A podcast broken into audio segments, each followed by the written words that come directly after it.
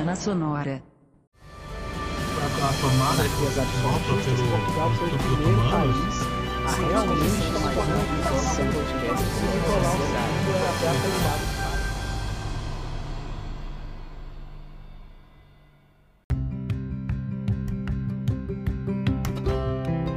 Ei, rapidinho, antes de começar esse episódio, nos ajude. Pois é, a gente tá com uma campanha no Apoia-se para você ajudar o podcast a crescer. Se você puder, contribua.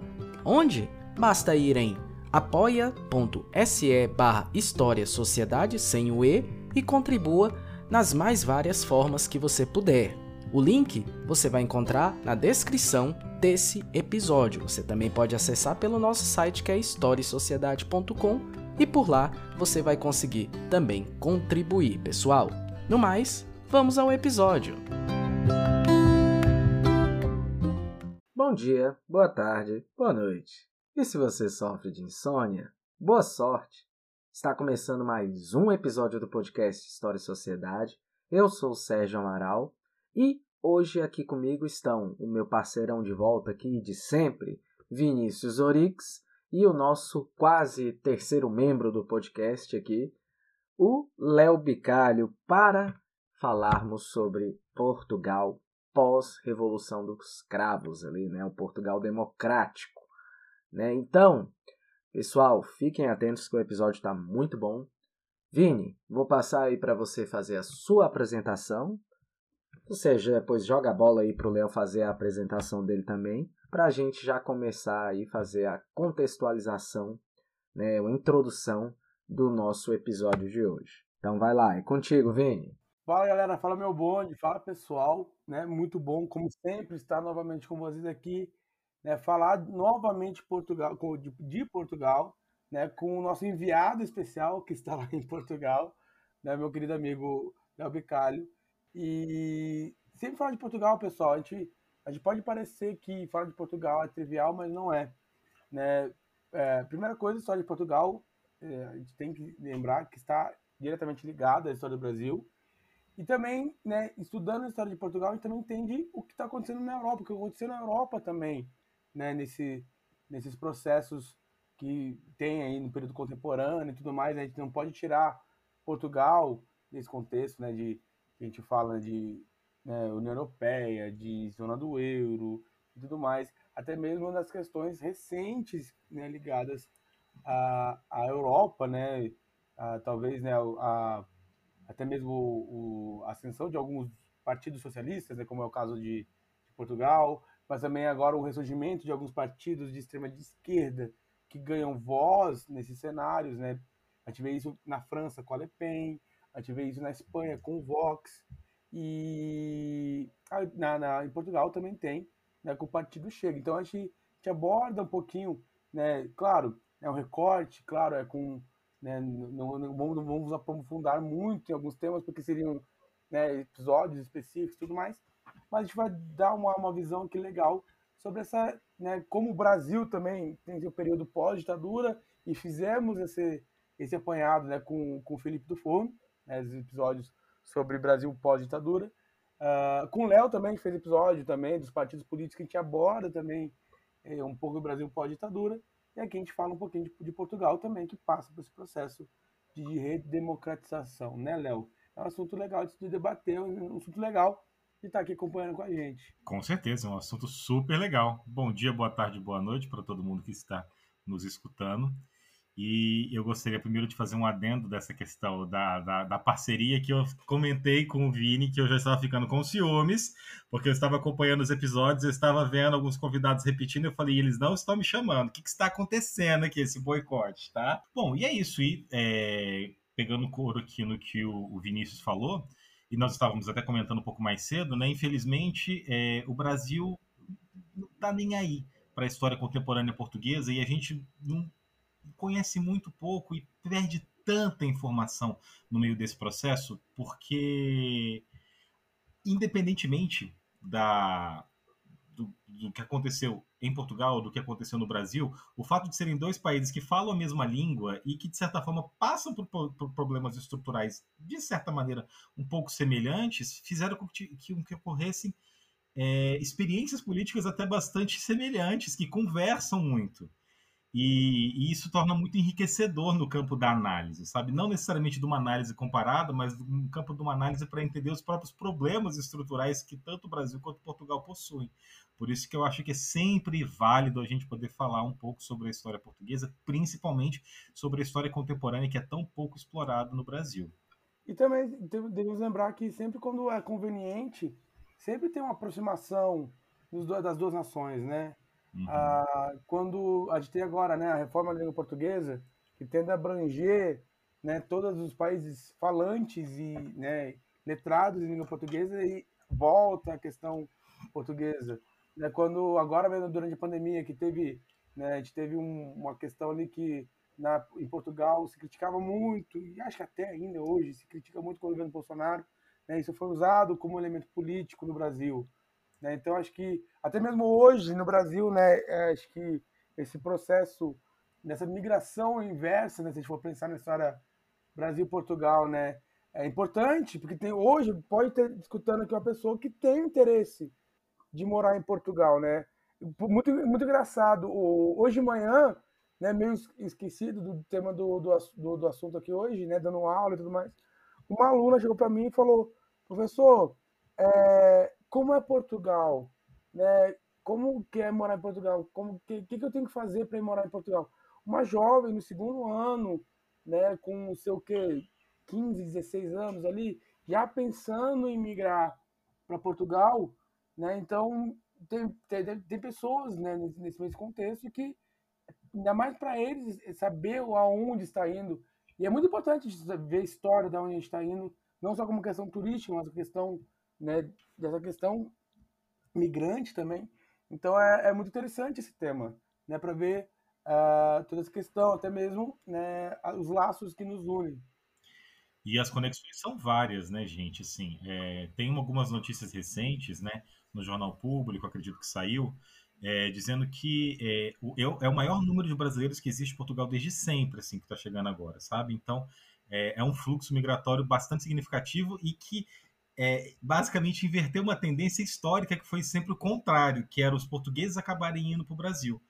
Tanto que a comunidade é, é, é, lusa que existe no Brasil é gigantesca até hoje, né?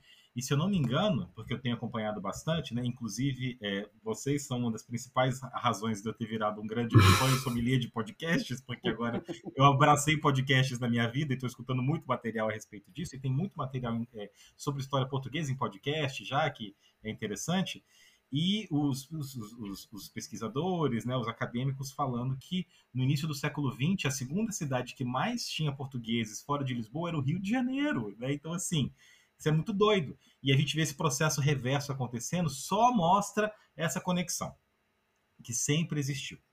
E, e que, enfim, que a gente pode acabar explorando mais como foco de análise, foco de aprendizado, como eu citei mais cedo também. E pegando o gancho aí no que o Vini falou em relação à aluna dele aí, a gente tem que lembrar que hoje o Enem, por exemplo, é uma porta de entrada para quem quer estudar em Portugal, para muitas universidades portuguesas. E a gente também pode citar essa relação aí, já que estamos no contexto da, do pós-revolução dos cravos, né? Começaremos aí a falar no pós-revolução dos cravos. A gente poderia falar até do Marcelo Caetano, que após a Revolução dos Cravos, veio morar aqui no Brasil, no Rio de Janeiro, não é, Léo? O Marcelo Caetano se, exilou no Rio de Janeiro logo depois do 25 de abril, e não só ele, mas depois o general Spínola, que vai assumir a presidência da República e fez todos os movimentos políticos errados possíveis, acabou é, é, abdicando da presidência e depois é, sendo expulso do país na tentativa de um golpe de Estado, ele também se exilou no Brasil. Então, é, veja que é, é, é, é, quase que sempre assim, o, o, destino principal, assim, né? Quando acontece algum problema. Na época do Estado Novo também, inclusive, a gente vai ter muitas pessoas, muitos líderes de oposição, ou pessoas que enfrentaram a, o, o Salazar, que se exilaram no Brasil. Né? O Mário Soares foi parar no Brasil em determinado momento da sua carreira política. O... É, tem um general, agora me fugiu o nome dele, gente, que, que disputou as eleições dos anos 50 contra Salazar. Era o. Eles chamam de general sem medo aqui. General Humberto Delgado. Ele é o nome do, do, do aeroporto de Lisboa. Né? O general Humberto Delgado disputou as eleições nos anos 50 contra Salazar e foi uma das maiores ameaças contra o Estado Novo, né? Foi a eleição dele. E ele teve que se exilar no Brasil também por conta disso. Então veja que é, é sempre é quase que o destino obrigatório, né? E só completando aí para quem se interessar, pessoal, a gente, eu, o Léo e o Vini, nós gravamos um episódio em que nós comentamos salazarismo, Estado Novo, português, Revolução dos Cravos, que é o episódio 29, que se chama a Revolução dos Cravos, mas a gente contextualiza tudo que ocorreu ali desde a subida de Salazar ao poder até a queda ali do Estado Novo, com 25 de abril, que comemorou seu aniversário, inclusive agora, recentemente, no último dia 25 de abril. E aí, pessoal, é, a gente também né, poderia estar tá aí falando logo, né, começar a contextualizar aquele momento em que Portugal começou a viver um novo regime de governo, digamos assim. Né? Não foi uma mudança abrupta, mas saiu de um regime ditatorial que antes você tinha basicamente séculos de monarquia, né? se a gente for considerar assim. Mas a partir aí do pós-revolução dos cravos, a gente vai ter um, um regime democrático. E aí era uma coisa nova e que o que, que a gente pode comentar? Qual era a visão, qual era a imagem que Portugal teve a partir ali de meados da década de 70? O que, que a gente pode estar falando disso aí, Léo? Bom, é, o primeiro ponto, gente, é clarificar o que, que aconteceu com Portugal no contexto da Revolução. Né? Nós temos basicamente é, dois momentos distintos, assim, né? Nós temos o processo revolucionário em curso, a gente falou de fato sobre isso, né? Quando, no, quando é, falamos sobre a, a Revolução dos Cravos, e que é uma confusão, né? O processo revolucionário em curso, você tem muitas pessoas disputando o poder ali, tanto dentro do, do movimento das Forças Armadas, do MFA, quanto as próprias lideranças civis, está todo mundo querendo arranjar o seu espaço ali, e é uma situação bastante conflituosa, bastante tensa. E a situação é, ela começa a ganhar novos contornos quando a gente tem a eleição da Assembleia Nacional Constituinte. Ela vai acontecer um ano depois da Revolução, no dia 25 de abril de 1975. E essa eleição é uma eleição muito significativa porque ela foi a eleição com maior participação popular na história do país. Bateu 90 e não sei quantos por cento de, de comparecimento do eleitorado né, nas urnas. 90 e grande, assim, é, por cento de comparecimento. E nas eleições para a Assembleia Nacional Constituinte, claramente venceram os partidos que não eram favoráveis àquele, àquele movimento revolucionário que estava acontecendo. Vai vencer na, na, na, na Constituinte o Partido Socialista e o Partido Social Democrata. Na época não chamava-se Partido Social Democrata, chamava-se PPD, né? porque havia um outro partido com esse nome e eles acabaram colocando eh, esse nome inicial, Partido Popular Democrático, PPD, enfim. Mas que é o PSD de hoje em Portugal junto depois com o CDS, que é, é, é, historicamente era a legenda de direita mais tradicional do, Portugal Democrático, pós 25 de abril, e os, as legendas que eram mais ali a favor do processo revolucionário, que era o Partido Comunista Português, e as que, que a historiografia portuguesa chama de extrema esquerda, tiveram um resultado muito, muito aquém do desejado para quem estava na esfera de poder dos governos provisórios ou para quem estava ali na rua fazendo agitação, etc. E, tal. e aí gerou um, um conflito no, no, ano de 1975, no sentido de para onde é que isso vai, que é o chamado de o verão quente de 1975, porque nós temos uma parcela do MFA mais radical, né, a chamada esquerda militar, que fica muito reticente com, com esse balde de água fria que recebeu com as eleições, o PCP que não quer largar o poder, obviamente, porque tem toda uma agenda que, que quer colocar em prática, e a sua militância que está na rua, e a militância de outras legendas de esquerda que estão na rua, a gente tem que entender que, gente, anos 70, Portugal está conversando com tudo que está acontecendo no mundo. Então, anos 70 é um período que é, já aconteceu a, a, a, as questões, as crises que a União Soviética passou na Hungria, a Primavera de Praga. Então, esse modelo comunista soviético ele já tem ali algumas certas resistências, até no próprio seio da esquerda marxista. Então, o PCP, que representava, digamos, essa esquerda mais da terceira internacional, mais pró-soviética, tem as suas oposições internas, você tem outras denominações de esquerda que estão na rua e que querem continuar tentando manter algum espaço ali. E você tem os partidos da Constituinte que querem transformar Portugal numa democracia liberal.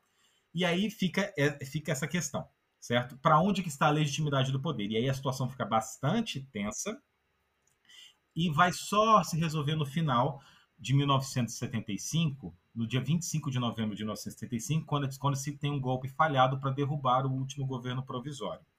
Nós chegamos a falar sobre isso rapidamente quando falamos do episódio da Revolução dos Cravos, porque o que acontece? Quando, a, quando acontece o golpe do a tentativa de golpe do 25 de novembro, é, aquilo fortalece mais o, digamos, o, a, as forças mais de centro, tanto dentro do MFA quanto dos partidos da Constituinte. Era o chamado grupo dos nove ali, que vai se acoplar junto com os principais partidos da Constituinte, e aí eles se solidificam na estrutura de poder. Ok? É, é, bom, é, isso vai levar a uma estabilização, de certa maneira, ali do cenário é, revolucionário, e aí é, acontecem as eleições para presidente da República e depois para a, a Assembleia da, da República. E aí essas eleições elas vão ser vencidas a, a, eleição presidencial vai ser vencida pelo general Ramalhianes, que representava basicamente as forças que venceram após o 25 de novembro, os, os, militares do MFA que eram mais moderados, que eram mais próximos ali a um diálogo com os principais partidos da Constituinte, e o Ramalhianes ele acaba sendo apoiado pelos principais partidos da Constituinte, pelo PS, pelo PPD e pelo CDS, e nas eleições da Assembleia Legislativa, da, da Assembleia da República, né, como é chamado em Portugal, do, do Poder Legislativo Nacional, ganha a maioria das cadeiras o, o Partido Socialista. Não faz a maioria absoluta, mas ele é o partido mais votado, seguindo depois pelo, pelo, pelo PPD, PSD, pelo CDS e por aí vai. E aí nós vamos então ter a, a aprovação da, da Constituição em 1976, Aliás, eu tô, eu trocando aqui um pouco as datas, gente, desculpa. Tem a aprovação da Constituição, obviamente, com a aprovação da Constituição vai ter as eleições, né? A eleição presidencial e a eleição para a Assembleia da República. E aí elas referendam, então, o primeiro governo constitucional como sendo o governo do Partido Socialista, que vai colocar o Mário Soares como primeiro primeiro-ministro dessa ordem constitucional. Não, e eu concluo aqui, Léo, que você imagina só, Portugal passou aí anos e anos sob um regime antidemocrático, uma ditadura, que era o Estado Novo. E antes do Estado Novo, a grande parte da sua história como nação foi através de monarquias. Então, é opinião minha, claro, essa ideia de você ir às urnas e ter uma participação maciça com 90 e tantos por cento aí de eleitores participando para decidir né, os rumos aí desse Portugal que agora é um Portugal democrático muito por conta de uma euforia. Era algo novo, era algo que eles ainda não tinham experimentado. Então isso é, eu acredito, né, que seja por isso, é o motivo talvez de essa ser a eleição com maior participação popular. Né? Você concorda comigo, Léo? Mas é um fato, porque de fato seriam eleições democráticas depois de décadas de autoritarismo. E eleições democráticas de fato, né? Porque o Estado Novo, ele gostava de fazer esse vernizinho democrático principalmente após a Segunda Guerra Mundial. Né? Uma das principais razões, tanto do Salazar quanto do Franco terem sobrevivido depois da Segunda Guerra Mundial, foram esses, esses acenos que eles foram fazendo para o Ocidente, essa retórica de ah, somos, estamos todos juntos na luta contra o comunismo, né? Foi meio que dando sobrevida aí para esses dois regimes ibéricos que foram ficando caquéticos. E em Portugal, o Salazar ele tentou fazer esses acenos ao Ocidente, tanto que ele não disputou a, a, as eleições ali com Humberto Delgado, como nós colocamos. Só que era uma ditadura, né, gente? Então era óbvio que os resultados eram fraudados. Você tem várias notícias sobre isso, o controle que havia sobre a Assembleia da República em, em sistema de partido único. Então, de fato, as eleições de 1975 elas são muito significativas. Né? Havia ali, de fato, uma ideia de utilizar o voto como uma expressão da sociedade civil. E só que aí é a questão que você bem pontuou. Acontece isso, né? Vencem os partidos da Constituinte, elaboram uma constituição e começa a estruturar um país democrático, mas como que vai fazer esse país democrático? Porque é, não, não tem parâmetro não tem muito parâmetro para onde é, se espelhar. A Primeira República Portuguesa, ela foi uma república cheia de problemas, muito cheia de é, vicissitudes e é, muito instável. Então, onde você não, os governos eles não conseguiam se sustentar, né? Em, em, em 16 anos de Primeira República Portuguesa, houve 40 governos. Então, quer dizer, é, é, é, é absurdo. E, e, isso, inclusive, vai gerar alguns reflexos sobre a questão de modelo político a ser adotado na democracia portuguesa.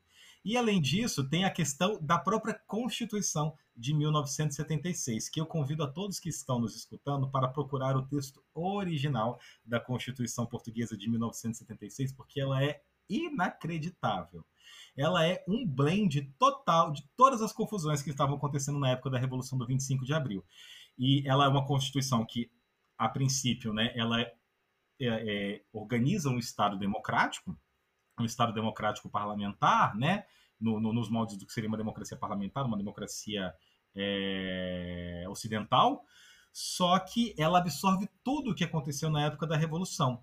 Então, todas as nacionalizações que aconteceram na época da, da, Revolução, e basicamente Portugal nacionalizou toda a sua economia, vai ser absorvido pelo texto constitucional, e o texto constitucional carregava, carrega conceitos muito engraçados, como é, é, intenção de construir uma sociedade socialista, coletivização dos meios de produção, democracia das classes trabalhadoras, e aí o texto acaba sendo aprovado pelo Partido Comunista Português no final dos trabalhos da Constituinte e é rejeitado pelo CDS, que é o partido mais à direita de Portugal. Né? Então, é, mostrando a confusão que representava tudo aquilo. Então, nós temos esse texto constitucional que tem um pé na revolução e um pé nessa democracia que ainda não sabemos o que é, um país que não tem por onde começar a construir esta democracia, que acabou de passar por um processo muito sensível com a perda de todos de, do seu aparato colonial, né, que tem que se repensar economicamente, fazendo tudo isso nos anos 70, onde a gente está tendo o primeiro e segundo choque do petróleo, com a economia toda nacionalizada. Então, é uma bomba. Tanto que a historiografia portuguesa é, separa esses primeiros 10 anos democráticos aí da Constituição, de 1976 e a eleição do primeiro governo constitucional, até mais ou menos o ano de 1985, como um período de teste e de estabilização dessa democracia que acabou de surgir. Exatamente. O que, que acontece nesse intervalo de tempo, então, desses 10 anos, de 76 a 85, né? Nós temos dois, dois, duas grandes questões que precisam ser debatidas. Qual é o espaço dos militares nessa, nessa estrutura democrática, se é que tem que haver algum espaço, e qual é o modelo de governo e de Estado que tem que ser adotado. Né? Porque o que acontece? É, foram os militares que derrubaram né? O, o Estado Novo, que fizeram a revolução, e eles basicamente dominaram todo o processo revolucionário continuam muito presentes no processo revolucionário, porque o presidente da República é um militar, que é o general Ramalhianes, apesar de ter sido ali das, da, da, das frentes mais moderadas, e continuam no poder por conta do Conselho da Revolução. O Conselho da Revolução, que basicamente mandava no país na época do, do, do regime provisório, ele se mantém no texto constitucional. E daí que a gente vê o pé, de fato, que a Constituição ainda teve que manter com, com a situação revolucionária. Então a gente tem os militares ainda ali, né? Até porque o Conselho da Revolução ele fazia às vezes naquela época de um tribunal constitucional. Então ele dava muito as palavras sobre a constitucionalidade das leis que poderiam vir a surgir nos governos democráticos ou sobre a, o controle de constitucionalidade, né? Como deveria ser interpretada essa constituição meio revolucionária e e aí, né? Qual é o espaço disso dentro do dentro do país? Então, o que, que nós vamos acabar vendo? nesse, nesses primeiros dez anos? Uma certa é, resistência, mas um gradual caminhar desses militares de volta aos quartéis, encabeçado principalmente pelo general Ramalhianes, mas também com o apoio contundente das principais legendas do país, dos principais partidos, que vão basicamente se organizar para que isso aconteça. E além deste ponto, era que modelo de Estado e de governo adotar, porque Bom, o país estava acostumado a viver durante décadas em, uma estrutura ditatorial, então e tinha muitas más experiências com a Primeira República, então havia muito essa questão de vamos adotar um modelo parlamentarista, vamos adotar um modelo semipresidencialista ou vamos adotar um modelo presidencialista. Né? E a, a fórmula que a Constituição traz seria uma fórmula semipresidencialista, só que uma fórmula semipresidencialista que dava um poder considerável à presidência da República. O presidente da República podia demitir o primeiro-ministro por qualquer razão. e ele podia escolher, na verdade, também qualquer pessoa para ser o primeiro-ministro. Ele não tinha nenhuma obrigação constitucional de escolher o partido mais votado nas eleições ou algo do gênero. E como o Partido Socialista não consegue fazer a maioria absoluta das cadeiras no parlamento, não se sustenta no governo. O próprio parlamento começa a sabotar, sabota esse governo, ele tenta fazer uma coligação para é, se manter no governo, é o segundo governo constitucional, e aí a gente começa a perceber essas dificuldades do parlamento em conseguir se conversar. E isso vai favorecendo uma solução em cima do presidente da República. Ele tinha sido eleito com mais, mais de 60% dos votos, como se ali talvez fosse a solução, transformar o país num regime presidencialista para resolver o histórico de problemas que o país sempre teve com o parlamentarismo. E o caminho ele estava meio que titubeando para isso. Vai ser só ali a partir dos anos 80, em 82 para 85, que a gente consegue ver uma virada no sentido de vencer o modelo semipresidencialista que dá mais poder de fato ao parlamento. É uma série de coisas que vai acontecendo. Né? O presidente ele, ele também não consegue engrenar. Ele tenta fazer os, os, os governos de, de, iniciativa presidencial que não, não conseguem ir para frente. É, ele tenta criar um partido é, político para defender basicamente esse ideal presidencialista que tem um, um, impulso inicial, mas depois também não consegue fincar raízes, e aí é, é isso vai favorecendo para que os principais partidos que vão manter na sua consolidação, o Partido Socialista, o Partido Social Democrata, consigam vencer essa queda de braço, e aí nos anos 80 a gente consegue ver que o país se transforma num, num regime é, semipresidencialista com força ali no parlamento. E foi até interessante você tocar nesse tema, porque aqui no Brasil, né, aí o Vini vai até poder me dar um auxílio aí, se não me falha a memória de estudos históricos aqui meus, nós tivemos um plebiscito em 1993, em que esse plebiscito primeiro perguntava se você queria manter o presidencialismo ou se você queria tornar o Brasil uma república parlamentarista né, o parlamentarismo no caso. E o segundo ponto era se você desejaria a restituição da monarquia. Se não me engano, foi em 94, foi, é, foi bem ali e ganhou de, de né, disparar. É, foi, na verdade, foi o segundo plebiscito de consulta sobre o regime né, político brasileiro, porque vamos lembrar lá também, né, lá em 50 e 50 não, 62, 62 tivemos a, o plebiscito também sobre presidencialismo e parlamentarismo no governo Jango, né, que para resolver aquela, aquela, aquele problema, aquela disputa política que tinha também naquela época, o presidencialismo vence também no Brasil. As duas vezes o presidencialismo vence uh, com larga margem. Né? Sempre o Brasil tem essa visão presidencialista. O parlamento do Brasil não é muito bem visto. Não, e eu citei esse campo aí do Brasil, né, e desse plebiscito sobre parlamentarismo, presidencialismo, até porque o Brasil vivia muito aquela aquele ânimo também da redemocratização depois de mais de 20 anos aí de regime militar. Nós tivemos aí uma redemocratização aí no final dos anos 80 e tinha aquela vibe. E agora? O que, que a gente quer? O que, que é melhor para o Brasil? Será que é manter isso aqui ou voltar com o parlamentarismo ou até com a monarquia, né? Mas eu peguei esse gancho para a gente ver que Portugal passava por uma situação meio, claro, guardadas as proporções, né? Vamos pensar isso, mas uma situação meio simultânea ali na década de 80, né, Leo? Qual o horizonte ideológico vai ser daqui para frente? Qual o horizonte de tipo de governo vai ser daqui para frente? O que, é que a gente pode estar tá comentando sobre isso aí, Léo? Qual que é a chave da questão, né? Portugal não estabeleceu nenhum tipo de plebiscito sobre essa questão, mas deixou aberto a questão da revisão constitucional. Né? E aí, em 1982, nós vamos ter a primeira revisão constitucional. E aí, essa primeira revisão constitucional, na época, é, o país era comandado pela chamada Aliança Democrática, que era basicamente uma aliança dos partidos de centro para a direita, que vai começar a podar qualquer tipo de iniciativa presidencial. Né? A gente tem o encerramento do Conselho da Revolução, e aí os militares eles perdem de fato a sua presença efetiva no governo, como havia até então, e começa a haver uma concertação com, a, com, o próprio aval do PS, que também interessava a respeito disso, de que o país fosse construído no modelo semipresidencialista, em que o governo estivesse na mão, de fato, do primeiro-ministro e a partir das eleições que aconteciam no parlamento, certo? E isso vai estabelecendo o Partido Socialista e o Partido Social Democrata como as principais legendas. É muito interessante porque é, são antagônicos, né? A gente pega o, o, país hoje, são as, são as legendas mais, as principais adversárias, as que estão sempre na questão: quem é que vai levar essa eleição? Vai ser o PS ou vai ser o PSD? Mas nos momentos chaves que fizeram construir o país, eles estavam sempre do mesmo lado.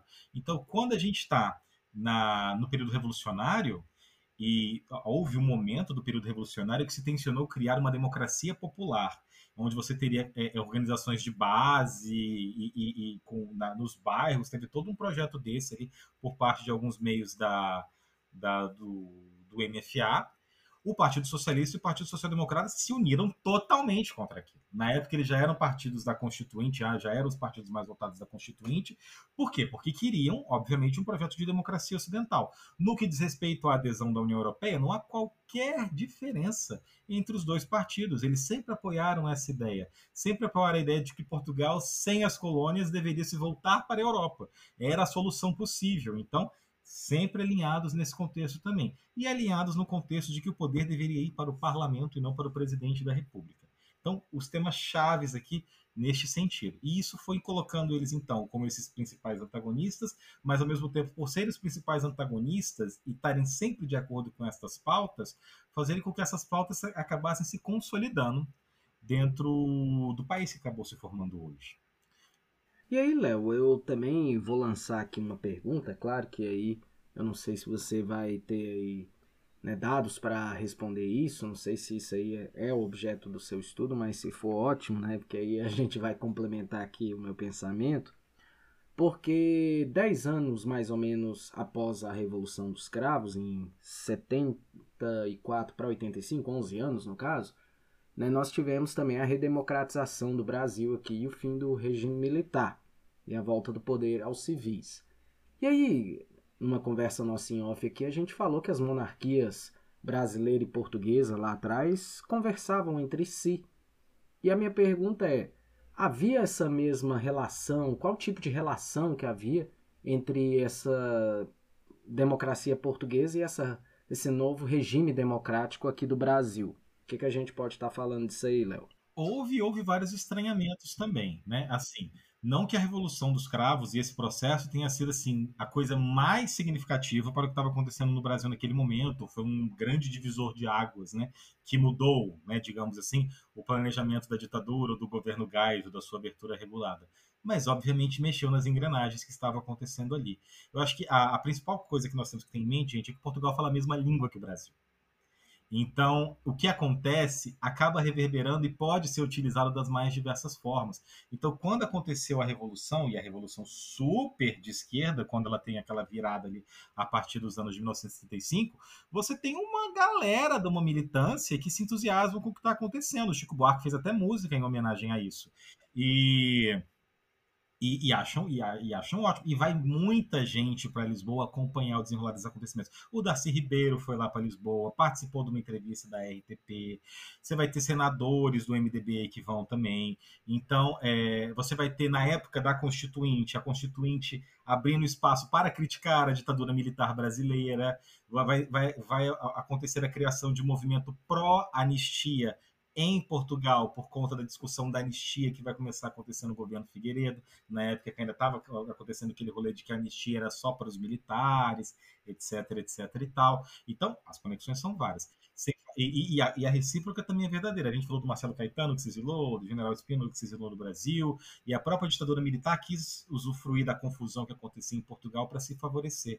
Era uma época que o governo Geisel estava no tal do pragmatismo responsável do, da sua política diplomática, estava com um olho gigantesco em cima de Angola, de Moçambique, para poder aproximar o Brasil economicamente desses países e aproveitou, obviamente, todo aquele contexto para tentar se inserir é, nessa, né, né, nessa agenda é, africana. Tentou mediar a, a, independência desses países com Portugal, os portugueses não gostaram muito disso e tal. Então, Rolou, o eco rolou com certeza.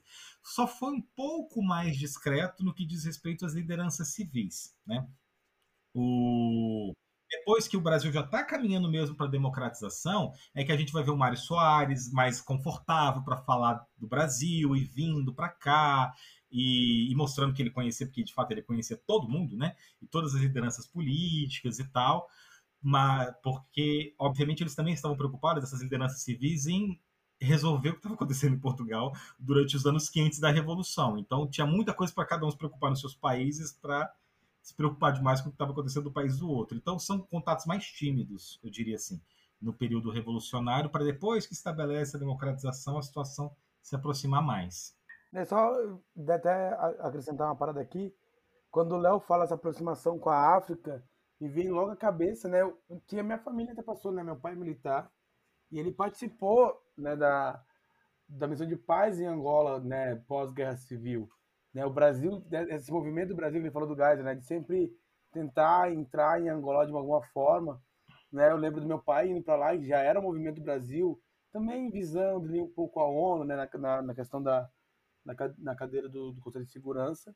Mas também eu lembro do governo Lula, né, que teve também uma outra aproximação com Angola, né, tentando resgatar algum, algum laço ali, até econômico Angola. O Brasil teve, né, Brasil enviou é, várias linhas de crédito para Angola para ter essa proximidade também.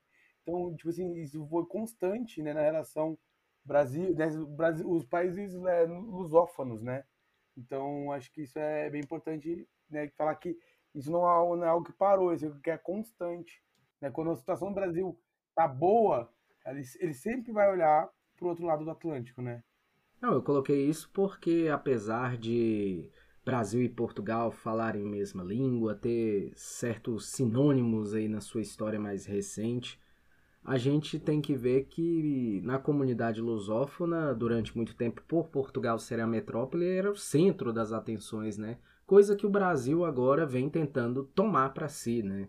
O Brasil como centro do, da comunidade lusófona. E vamos ser sinceros, vamos ser sinceros, nesse momento hoje é o Brasil. Não, não tem como. Até mesmo tava um, virou meme na internet, né? Você já acha sites né, que você vai selecionar a língua, tu vai escolher, vai escolher português, não tá a bandeira de Portugal.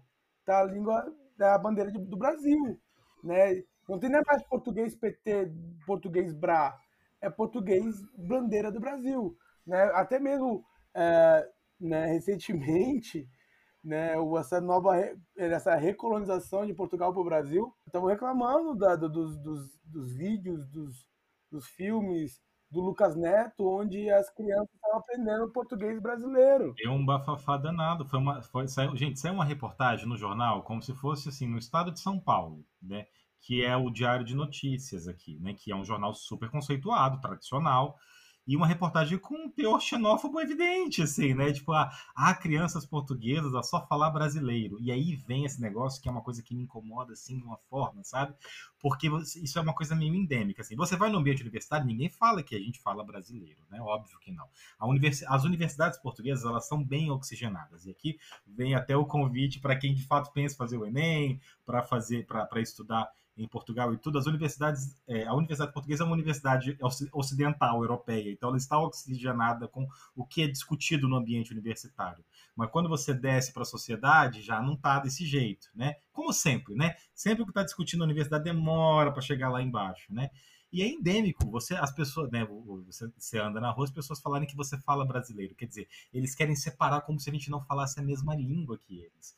E isso para mim é um reforço muito grande dessa ciumeira, né? Porque, por conta do protagonismo cultural que o Brasil tem, inclusive na própria, no, no próprio mundo lusófono, quanto é, desse receio que eles têm, eu acredito, desse impacto que a gente está tendo, porque eles todos consomem tudo da gente. De, de, música, a canal no YouTube, a, a nove, as novelas da Globo, o Big Brother, tudo, tudo, tudo, tudo, sabe? E o que me incomoda é isso, não foi, não foi o Brasil. A gente né, não, não houve um movimento do, do, do, do, nosso país no sentido de que ah, nós realmente falamos uma outra, um outro idioma, nós falamos o brasileiro por essa, por essa e por essa razão. Nunca vi isso acontecer. Então, quem eles acham que são para falar isso, entendeu? E aí, aí que você vê a questão, como, como é que esse ponto é um ponto sensível, para sair até numa reportagem de jornal. Né? Depois o jornal colocou outras reportagens para mostrar ali um debate, né, uns dois lados do conflito, mas eu acho que ter jogado essa reportagem de início foi bem representativo dessa questão. E aí, depois da gente ter aberto esse parênteses aí na relação uhum. Brasil-Portugal, vamos voltar aqui ao fio da meada, pessoal. Então, o que, que a gente pode falar, Léo, agora? Partindo aí já desses primeiros momentos aí da década de 80 e já naquela virada década de 80 e 90, o que, que a gente pode estar tá falando aí de Portugal, a situação de Portugal de uma forma mais geral aí. Foi aquilo que eu coloquei, né? Nesses primeiros 10 anos é um momento de consolidação. A gente tem então o estabelecimento dos principais partidos, né? Basicamente, gente, é uma tetrarquia inicial, ok? Nós temos o Partido Socialista, o Partido Social Democrata, o Centro Democrático Social, o CDS, e o Partido Comunista Português são, os quatro, são as quatro principais legendas que surgem aqui. Vão, vão surgir outras nesse meio período, mas elas não vão ter um peso significativo. E só fazendo uma pequena pontuação, é muito interessante porque você vê a carga da revolução na nomenclatura dos partidos. Os partidos vão surgir por conta da revolução, né? Nenhum partido tem um nome de direita. É Partido Socialista, Partido Social Democrata e o, e, o, e o CDS, que é um partido liberal, é um partido de direita, é centro ele não conseguiu se chamar de direita, porque senão ele poderia ter o registro caçado, qualquer coisa assim. Inclusive, foi o partido mais hostilizado na época do período revolucionário. Então, é, mas é o partido mais à direita que foi possível ser construído ali na época da Revolução. São os quatro principais. Nesses dez primeiros anos, então, o que, que a gente consegue perceber? Consegue perceber que de, desses quatro, o Partido Socialista e o PSD são os mais significativos e estão ali no miolinho do eleitorado de centro, quer para centro-esquerda, quer para centro-direita. O PCP fica com o eleitorado de esquerda mais tradicional e chega a ter metade da representação parlamentar do que o PS tem, e o CDS basicamente a metade do que o PSD tem. E é, eles, então essas duas forças acabam se consolidando.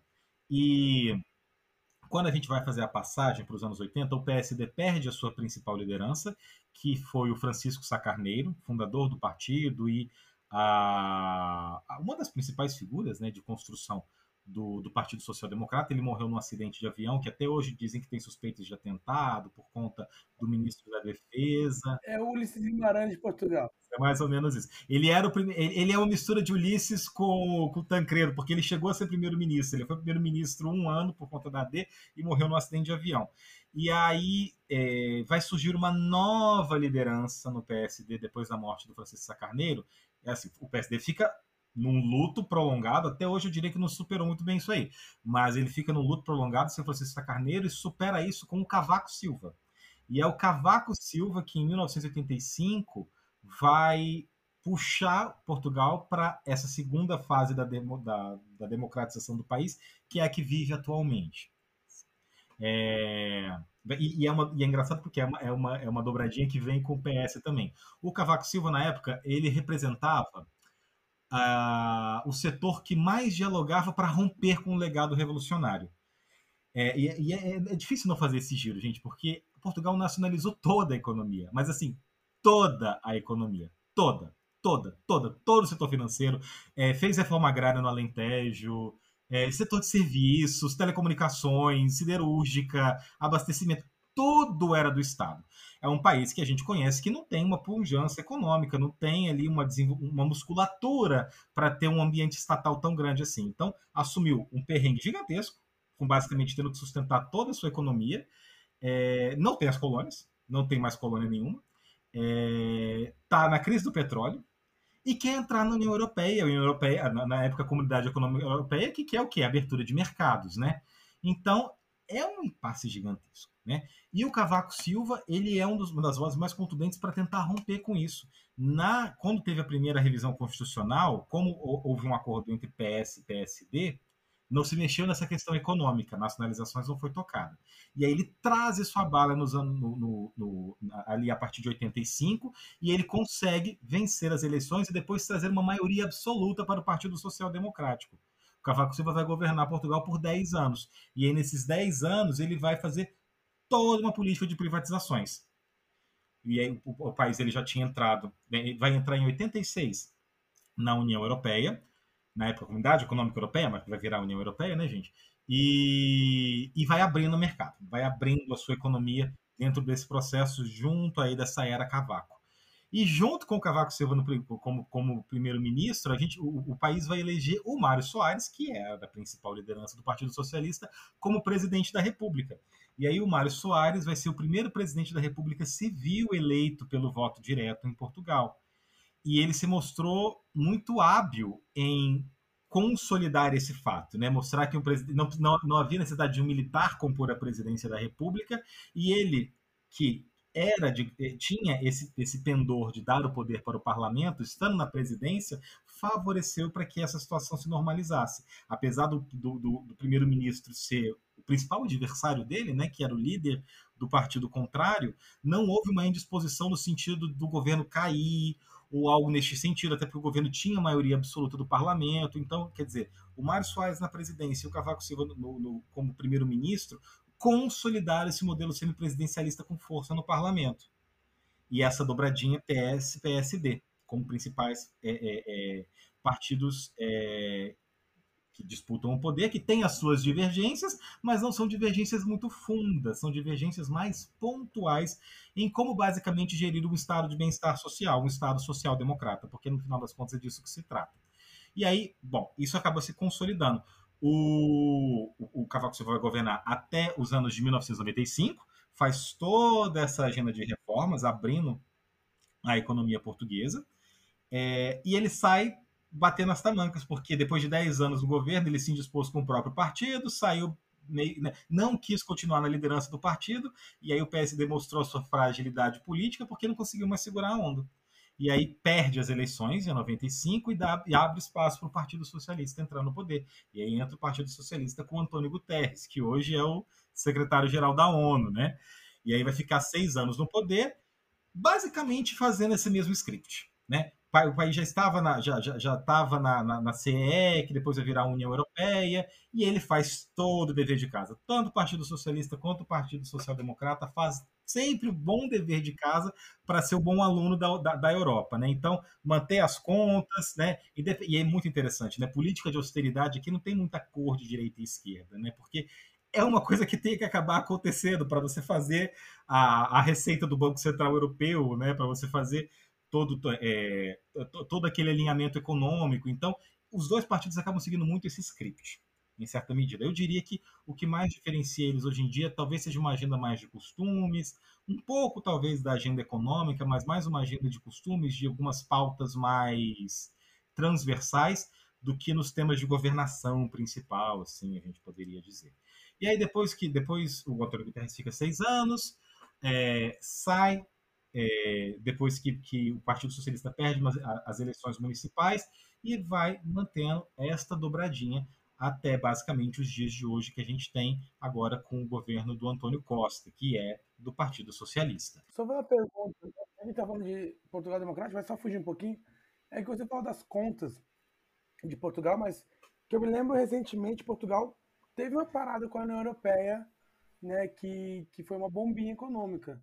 Confere? Não, sim, o, que eu digo assim, se, sempre tem, né? Teve, teve aquela crise de 2008, teve em 2012 também, 2012 ou 2015, 13, 15, teve outra também. Mas eu digo assim, se tem que tomar medidas de austeridade, os dois partidos vão tomar. Talvez com uma certa diferença no que fazer, etc., mas historicamente eles fizeram isso. É... Só que, claro, o partido que está no poder e toma uma decisão dessa é que toma as consequências. Eu digo isso por quê? Porque é, aqui no passado mais recente, o que, que acontece? A gente teve o governo do José Sócrates, que é toda uma polêmica por si só, mas aí é por outras questões, mas o governo do, né, o governo do José Sócrates é, ca, caiu em grande medida porque teve que tomar políticas de austeridade, porque o país estava quebrando naquele momento. E aí, quando, e aí abriu espaço para o PSD voltar para o governo com o Passos Coelho, só que o Passos Coelho continuou com política de austeridades que acabou fazendo ele perder o, o a batuta em, em 2015. Então, é como eu falei, é, é um cenário que é, vive acontecendo, porque nessa teia econômica que envolve a União Europeia, Portugal claramente é um dos elos mais fracos, né? Então aqui o negócio bate mais cedo e mais difícil quando acaba batendo. E os dois partidos acabam pagando o pato um pouco dessa dessas medidas econômicas. Bem, mas isso aí é bem evidente, né, que na Europa a gente tem sempre alguns países que têm uma economia mais fragilizada, mais fraca, e que quando tem um baque, elas sofrem bem mais do que outras que estão mais estabilizadas, como é o caso, por exemplo, da Alemanha. Mas isso aí é uma brincadeira, né? É já me falaram, não sei se tem um fundo de verdade, mas vou lançar aqui. É verdade que Portugal só está na União Europeia por conta dos vinhos, né? Aquela coisa do Tratado de Mertoen ainda vale alguma coisa aí, mas ah, dizem as más línguas que Portugal só está na União Europeia por conta dos seus vinhos, hein? É verdade isso aí, pessoal? Procede? Tem o turismo, o turismo aqui é super desenvolvido, gente. É, virou o carro-chefe da economia do país. Ó, não vou negar, não, né? Vira e mexe, um, um grande amigo meu, que não sei quem é, quando vê Brasil, assim, a gente faz assim, o que vocês querem? Traz um vinho! E aí, na última vez aqui, abrimos um vinho, ó.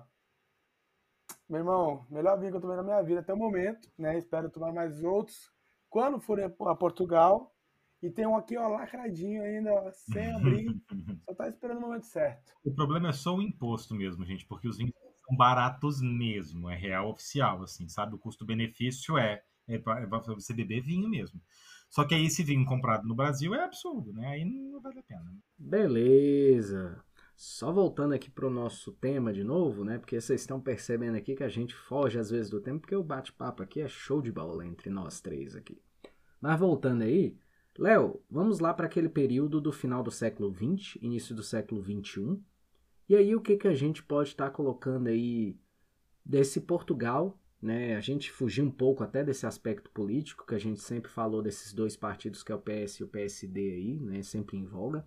Mas além do campo político, fica pertinente aí você falar aí um pouco mais fora desse campo, né, econômico, social que seja, que a gente pode estar tá falando nesse Portugal da virada do século e né, desses últimos 20, 22 anos aí de Portugal democrático já no século 21. O que, que a gente pode estar comentando sobre esse assunto aí, meu querido? Só para fazer um, um, pequeno complemento, para fugir um pouquinho da, dessa dobradinha PS, PSD, para dizer que não é só isso o país, né? É, vai havendo umas reconfigurações ali. Eu diria que a partir da era Cavaco, a gente vai tendo algumas reconfigurações e no final dos anos 90, a gente vai vir surgir uma outra legenda de esquerda de expressão, para romper de fato até com, com essa representação meio que única do Partido Socialista como uma legenda de esquerda no país, que é o Bloco de Esquerda, que basicamente uniu todas as esquerdas que participaram ali da época da Revolução, na época das manifestações de rua, etc., e que consolidaram as suas forças no partido político. E era um partido político que foi crescendo a sua representação política no parlamento ao longo do tempo, e até pouco tempo atrás era a terceira força política. Né? Aconteceram alguns revés, a gente pode depois entrar em, em, detalhes sobre isso, ou falar dessa ascensão dos partidos de extrema-direita, né, que obviamente está pegando aqui também, que fez com que o bloco de esquerda perdesse esse ponto aí, né, mas que estava se colocando aí como, uma, como uma, um, um, ponto de diferença, né, entre outros partidos de direita que também surgiram agora recentemente, que também quebraram um pouquinho essa polarização. Mas para não falar de política, é, Portugal se transformou muito depois da, do 25 de abril. Tanto que o 25 de abril aqui, gente, ele é ele é um 7 de setembro, em grande medida. Você pega assim os dados estatísticos, é antes do 25 de abril, depois do 25 de abril, ou então uma análise política econômica, antes do 25 de abril, depois do 25 de abril. Ele é um momento de ruptura, ele é um momento de transformações em, em, em grande medida. E eu acho que uma das principais coisas que impactou Portugal foi entrar na comunidade e depois na União Europeia. Era, foi um país que sempre foi muito isolado. O próprio Salazar tinha, é, é, é, fez um discurso em que acabou criando esse lema né, do orgulhosamente sós. Né? Nunca se sentiu muito europeu, nunca se sentiu muito nada, e aí sempre por isso esse apego à expansão marítima e às colônias e não sei o que, não sei o que. E com essa abertura para a União Europeia, se, se, se, oxigenou. Eu diria que o país se deu uma grande oxigenada. É muito mais cosmopolita hoje do que poderia ser ter sido no passado. E a gente vê muito o impacto disso no, no cotidiano no país, no afluxo de turismo que aqui tem, que antigamente não tinha, como que isso impactou nas principais cidades, né? os centros que é, é, muito interessante, tem vídeos no YouTube para quem quiser pesquisar, né? Portugal sempre gostou muito, sempre valorizou muito a sua história, como todo bom país europeu, né? Então já tem vídeos aí antigos de alguns historiadores, né? Que queriam meio que popularizar a história, e aí eles estão lá nos anos 90, nos anos 80, falando de Portugal. Você pega Lisboa, você pega as do Porto, elas estão caindo aos pedaços. E aí agora você vê é outra coisa, né? A, tudo bem, gentrificou-se as cidades, né? Os centros das cidades e tudo, mas assim, repaginou total, totalmente voltado para o turismo, e isso, claro, é uma das coisas que mais traz dividendos para o país hoje, e é uma das coisas que mais é, é, é colocada em pauta quando a gente está falando de eleições ou está falando de, de, de, políticas econômicas, né? como lidar com essa questão do turismo, como lidar com essa questão dos imigrantes que têm se tornado cada vez mais frequentes dentro da sociedade portuguesa. Enfim, está muito mais antenado com o mundo atual do que poderia ter, do poderia estar no passado, ou se o 25 de abril de fato não tivesse acontecido.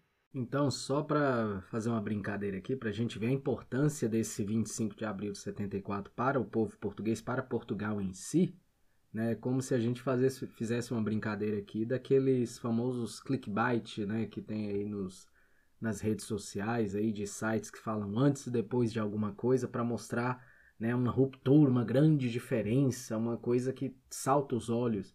Mas brincadeiras à parte, né, assim como acontece às vezes no Brasil e em outras partes do mundo, né, para Portugal realmente é o antes de, do, da Revolução dos Cravos e o depois da Revolução dos Cravos que a gente pode estar tá falando aqui, né? Só para vocês terem uma noção, vocês terem uma noção de como isso é impactante mesmo assim para o país, né? Acho que um dos eventos mais representativos da história recente portuguesa foi a Expo 98, né? Aquela exposição mundial que aconteceu é, em, é, em, Lisboa, no, no, em 98, com o país ali, a União Europeia novinha, o país ali é, já integrado, etc. E, tal, e como que Portugal quis se apresentar para o mundo como uma nação moderna, né, antenada, globalizada, né, rompendo muito com o seu passado é, é, é, é antigo, né, da, da é, do, do, Estado Novo, etc. E tal. A própria assinatura da, de Portugal para entrar na Comunidade Econômica Europeia é muito marcada de simbolismo. Né? O, o governo, na época, escolheu assinar o, o, a, o tratado no Mosteiro dos Jerônimos, que é um dos maiores símbolos da arquitetura manuelina em Portugal e da época dos descobrimentos e tudo e tal, justamente marcando esse negócio do antes e depois, né? O que, que nós vamos ver agora e tudo. Então eu sinto que esse é um fato de bastante relevo e eu vejo como que o país aposta muito nisso, aposta muito nessa agenda europeia. Tá certo, então. Vini, tem mais alguma coisa que você queira colocar em pauta, pontuar aí? Ou você, Léo, você fique à vontade também, quiser colocar mais alguma coisa sobre o assunto. Bom, o que vocês quiserem perguntar, estou aqui para responder. Eu acho que seria interessante a gente falar sobre o que está esse momento mais quentinho aqui que está acontecendo no país, né? As eleições legislativas que aconteceram recentemente, como é que o país tem lidado com isso é, para mostrar o quanto que é, é, o Portugal está mais antenado com as coisas que estão acontecendo no mundo e reverbera tudo que acaba acontecendo acaba acontecendo aqui também, né? O que, que nós temos para quem não pôde acompanhar, né? A situação. Recentemente nós tivemos as eleições legislativas, né? Isso por quê? Porque o governo do Partido Socialista, o governo do Antônio Costa até então era um governo de coligação. Ele não tinha o que a gente chama de a maioria absoluta das cadeiras, né? Para poder governar e passar, passar suas leis e poder ter a moção de confiança plena né, do parlamento sem cair e ficar os quatro anos de mandato até a próxima eleição. Então ele teve que coligar com outras forças de esquerda. Coligou com o PCP, coligou com o Bloco de Esquerda, coligou com o PAN, que é um partido ambientalista, na chamada geringonça, né, que eu adorava esse epíteto, né, que, foi, que foi um termo criado de maneira pejorativa pela oposição, mas que depois o governo abraçou para falar, não, nós somos uma geringonça mesmo, e é isso e tal. E aí a geringonça ela entrou em crise no, há, há algum tempo atrás, porque o PCP, o Bloco de Esquerda quiseram romper com o governo. Já estava algum tempo no governo, já estavam sentindo algum certo desgaste, né? Não foi fácil para ninguém governar em pandemia, né, gente? Todo mundo teve que fazer medidas impopulares e, e, e, e ter que arcar com as consequências disso e sustentar todo esse ambiente que a gente teve que sustentar. É óbvio que o governo se desgastou com isso, é evidente que o governo se desgastou com isso. E aí eles romperam. No que o Bloco de Esquerda e, e o PCP romperam, teve que ter eleições. E aí, qual que era a grande questão? Havia, como tem havido, um, é, uma grande discussão sobre a ascensão da extrema-direita na Europa e está havendo aqui um movimento de uma ascensão de um partido de extrema-direita chamado Chega, que começou a partir de uma, de uma, uma figura, né, de uma única figura chamada é, André Ventura, que ganhou as, as eleições em 2015 para para a Assembleia da República, ou com uma cadeira para o partido dele, mas que virou aquela voz estriônica, que falava aquelas coisas todas, né? Meio populistas, meio, meio populistas, atacando minorias étnicas aqui, a questão dos ciganos, falando sobre. É, é, falando sobre essa, é, essa agenda cara que diz respeito à extrema-direita, e ele estava ganhando uma projeção. Teve as eleições presidenciais, ele se tornou a terceira figura mais votada, e havia todo um receio sobre o que, essas eleições poderiam representar com isso. E no final das contas, acabou acontecendo que com as eleições, ninguém estava esperando por isso. O Partido Socialista, mesmo criticado por conta das medidas que tomou na pandemia e por todas as questões que poderia sofrer de consequências com relação a isso, ganhou a maioria absoluta do parlamento. Né? Acabou que você tem uma migração de votos muito grande para lá e confirmando o que poderia acontecer, porque o Partido Socialista virou governo, o PSD que achou que ia virar não foi para lugar nenhum, continuou basicamente onde estava, o Chega virou a terceira maior força hoje no, na, na, Assembleia da República. E o PCP, o Bloco de Esquerda, os partidos que tinham apoiado o governo socialista minguaram hoje e basicamente é, se tornaram muito menores do que foram algum tempo atrás. E eu gostaria de fazer uma pergunta aqui, que é uma curiosidade que eu tenho, que foi me surgindo aqui no meio do episódio, eu lembrei só agora. É, eu digo não a história, porque a história é boa ou ruim, ela tem que ficar preservada como fonte né, para estudos, mas em relação a resquícios que a gente pode ver na sociedade, por exemplo, portuguesa, se há algo ainda do Estado Novo que é muito presente, muito né, ligado ainda na sociedade portuguesa atual, se há alguma herança, algum resquício desse, desse Estado Novo presente hoje em Portugal. Isso é um tema muito interessante de discutir. Assim. É, eu diria que um pouco na área dos costumes. Porque qual que é o ponto, né, gente? Portugal entrou numa democracia a partir de uma revolução. A revolução foi uma ruptura, né? E, e ela foi uma ruptura muito contundente não pôde participar da Constituinte qualquer partido político que tivesse alguma conotação com o regime anterior.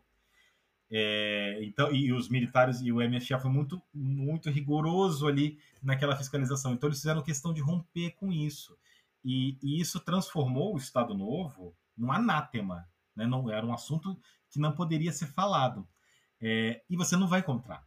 Nem, nem, nem o André Ventura falando que ah, no tempo do Salazar é que era bom. né? Isso não existe, isso não existe. Né? E, isso foi extirpado do, do cenário político. Mas na agenda dos costumes, eu diria assim, no meio social mesmo, ainda é uma questão muito presente. Né? Porque por conta desse discurso nacionalista que o Salazar vendia, né? e, e, e é, é, é, que reforçava muito essa questão da, das potências ultramarinas e da época da expansão e de que e, e, um discurso muito luso tropical, né, de que ah, a gente não é maldoso não, né, colonialismo ruim foi o colonialismo da Inglaterra, foi o colonialismo francês, a gente sempre foi muito de boa ali, miscigenou, não sei o quê, isso de certa forma vai foi se mantendo, né? Aconteceram episódios na história recente portuguesa muito significativos nesse sentido, né? Tem a RTP, a emissora estatal aqui de televisão, que resolveu fazer um concurso, agora eu não me lembro quando, 2000 e alguma coisa, foi resolver fazer um concurso de os maiores portugueses. E aí foram fazer o concurso com as, com as personalidades históricas e o público tinha que votar para quem ia ser a maior personalidade. Oi? Teve isso no Brasil também. Teve isso, só que no Brasil eles foram mais inteligentes, porque no Brasil eles colocavam um contra o outro. E aí eles colocavam figuras assim, colocavam o Ayrton Senna, colocavam o Ayrton Senna contra um político, colocava o Chico Xavier contra o político. Aí geralmente o político perdia, né? É, se não me engano, quem ganhou foi, foi o Ayrton Senna, se não me engano. E assim a polêmica maior era evitada, né? Aqui foi uma votação direta. E entre os candidatos, eles enfiaram o Salazar no meio dos candidatos. O que eu já acho assim, uau! Como que eles colocam o Salazar como um candidato para disputar o concurso de maior português de todos? E ele venceu. Então, ele venceu. Então, isso para mim é muito significativo disso. Assim, no discurso oficial político, é um assunto que não se fala. Né? É um assunto que a Revolução cortou, mas ele é presente. E, e, na mentalidade ali, eu diria, nessa agenda de costumes é, mais conservadora, é, eu diria que sim. Eu diria que ainda sim. Tá certo. E aí, pessoal, a gente tem mais alguma coisa para colocar sobre esse assunto de Portugal democrático? Né? É sempre bom também estar tá pontuando que, por mais que sejam dois países com duas culturas diferentes, né, a gente tem certas singularidades, certas proximidades com esse Portugal né, democrático e a nossa redemocratização. Né? São coisas que às vezes está um pouco replicada lá, acontece aqui, claro, como vou repetir com suas particularidades, mas aí temos mais alguma coisa para colocar antes da gente encerrar o nosso episódio aqui, pessoal? Até mesmo as discussões, né, Serginho? Por exemplo, né, a gente falou muito de semipresencialismo de Portugal. Vou lembrar que agora, recentemente, se não me engano, ano passado, né, foi debatido de certa forma superficial na Câmara dos Deputados do Brasil um regime semipresencialista no Brasil também. Né, Bolsonaro execrou, Bolsonaro falar que isso não existe e tudo mais, mas foi até discutido pela crise né, eh, sanitária que o Brasil passou, né, a ingerência do Bolsonaro em relação à pandemia foi levantado, foi ventilado isso na Câmara do, dos Deputados. Arthur Lira até mesmo sinalizou ser né, uh, favorável a essa decisão, óbvio, ele tinha tudo a ganhar, né? Então, Uh, fica como exemplo, né? a gente falou muito de semipresencialismo, isso foi até debatido recentemente no Brasil. E é uma questão de análise, aquilo que a gente estava falando desde o início, né? Pode, pode servir de lição de aprendizado. Eu acho que uma das coisas que Portugal traz assim de muita relevância é a estabilidade política que conquistou, o que para esse país é muito significativo, porque demorou muito a conseguir uma estabilidade política e uma estabilidade política em nesse formato democrático e que funciona muito bem, quer dizer, está é, é, tá tudo muito bem consolidado. Né? Nós temos, por exemplo, o Partido Socialista, tudo bem, fez a maioria absoluta, mas a maioria absoluta do Partido Socialista tem 40% dos votos. O presidente da República foi reeleito agora com mais de 60%. E não há uma rusga no sentido de ah, o presidente está disputando o poder com o parlamento, ou ele é mais legítimo do que o parlamento eleito, do que o partido mais votado é tudo está tudo muito bem estabilizado nesse aspecto, sabe? Eu acho que as engrenagens são, funcionam muito bem. Então, aproveitando aqui que nós já estamos chegando aqui na reta final do nosso episódio, pessoal, e passando já para o Vini logo fazer as suas considerações finais, antes de mais nada, agradecer o papo aqui que foi muito bom. Né, o Léo aqui trouxe muitas informações que, confesso, muitas delas eu até desconhecia, então é bem bacana né, para a gente sempre estar tá aprendendo algo novo com o nosso correspondente aí, direto de Portugal, aqui da Global News, né, Léo Becalho. Então, brincadeiras à parte, vamos lá, Vini, faça aí as suas considerações finais. É o Wishisock News. Eu adorei, eu adorei, eu adorei isso do correspondente. Pessoal, muito obrigado por estarem novamente aqui conosco nesse né, período sabático forçado que a gente teve que tomar por problemas técnicos, né? Que a gente tá aqui por trás, né? Principalmente o Serginho. A gente tinha muita coisa programada, a gente tinha muita coisa elaborada aqui de falar de guerra de Ucrânia, né? Naquele momento ainda era muito relevante falar. Hoje em dia, né, até mesmo a mídia fala transnenciado o tema. Mas, assim, né, agradecer muito o apoio de vocês. Agradecer muito a audiência de vocês. Lembrando, se você gosta do nosso, nosso né, projeto, do nosso podcast, por favor, nos apoie lá na campanha do Apoia-se. É, justamente, a gente, é sempre importante falar isso, a gente não ganha nada com isso aqui, a gente só investe para debater, conversar sobre história, e como a gente está falando aqui de história do Portugal Democrático, pode né, ter, trazer mais coisas, mais assuntos diferentes, né, mais pessoas para conversar de assuntos diferentes, mas para isso a gente precisa divulgar, expandir e né, ter material que não quebre quando necessário. Então, assim, uh, o apoio de vocês nesse aquisito é justamente para reverter tudo isso, pessoal. Né? Então, obrigado por vocês estarem aqui. Uh, nos ajude a continuar com esse projeto, né? E até uma próxima se Deus quiser. E antes de mais nada, Léo, eu, eu, em meu nome aqui, eu já quero agradecer, tá? O seu aceite em estar tá participando aqui desse episódio e participando do nosso podcast mais uma vez. Meu muito obrigado.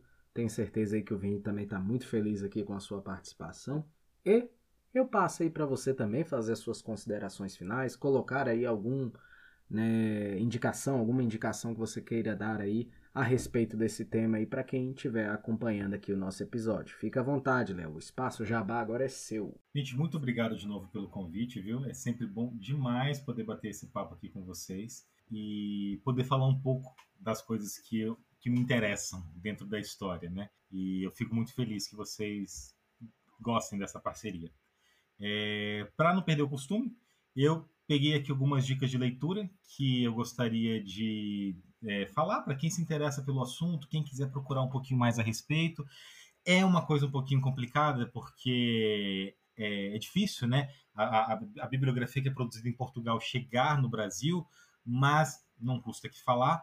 Para quem conseguir tentar ter acesso, eu recomendaria para entender um pouquinho mais aqui desse período mais contemporâneo da, da história portuguesa, esta coletânea aqui do Antônio José Teló, chamada A História Contemporânea de Portugal, em dois volumes, do 25 de abril à atualidade. Ó, maravilhoso, entre aspecto político, social, econômico, explica tudo muito bem explicadinho.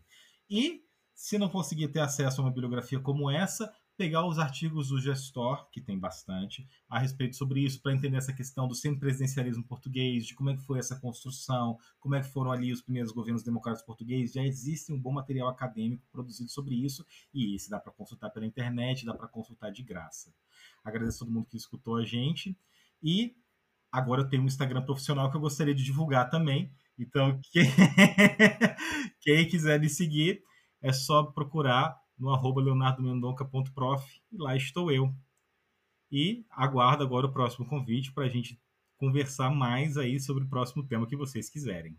Sem menor sombra de dúvida. Ah, meu filho, mas pode ter certeza disso. Você não vai ser convidado, você vai ser intimado, tá bom? É, mandado judicial. É, isso aí, pessoal. Mas já agradecendo a todos que nos acompanharam até o final desse episódio, né? E também esperaram por novos episódios aí por cerca de um mês aí desse ato forçado que nós tivemos que fazer por conta de problemas técnicos, né? Mas meu muito obrigado e também vou dizer aqui para vocês seguirem o podcast nas redes sociais, arroba e Sociedade, TikTok, Instagram, arroba podcast e Sociedade no Facebook e arroba podcast lá no Twitter também, né, pessoal, nos sigam, né, ali nas plataformas de avaliem também, né, ali nas plataformas de áudio como Spotify, Apple Podcasts, Amazon Music, Deezer, Google Podcasts, né, deem um feedback, apoiem o nosso projeto no apoia-se no apoia.se barra História Sociedade sem o E, História Sociedade tudo junto. E aí, pessoal, é isso aí. No mais, agradecendo aqui a todos por ter ficado até o final desse episódio. Um grande abraço na alma, um beijo no coração de todos vocês e até a próxima, galera. Tchau, tchau. O podcast História e Sociedade é produzido e editado por Sérgio Amaral e Vinícius Orix. Você nos encontra nas mais diversas plataformas de streaming de podcasts. Nos vemos na próxima, pessoal. Tchau, tchau.